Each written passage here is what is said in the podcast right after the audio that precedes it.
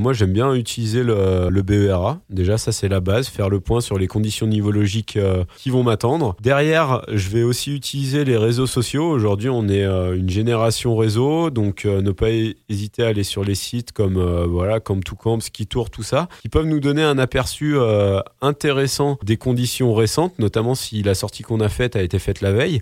Mais par contre, attention, toujours garder quand même du recul vis-à-vis de ces informations parce que ce n'est jamais objectif ce qu'il y a sur ces sites. Gardez bien du recul et ne prenez pas tout au pied de la lettre à ce niveau-là. Bien évidemment, la météo, ça c'est un facteur hyper important. Et puis je vais me renseigner ensuite sur l'itinéraire que je vais préparer sur une carte IGN ou sur Iphigénie afin de savoir ben, notamment euh, si je vais être concerné par des pentes à plus de 30 degrés, euh, quelles sont les orientations de mes pentes et tout ça. Préparer un petit peu ma sortie, connaître le nombre de mètres de dénivelé, tout ça. Et préparer aussi mes plans A, mes plans B, si jamais euh, il s'avère que les conditions sont un peu plus délicates que prévu. De ne pas aller forcément jusqu'au renoncement, mais en tout cas d'avoir des plans B pour faire quand même une super journée.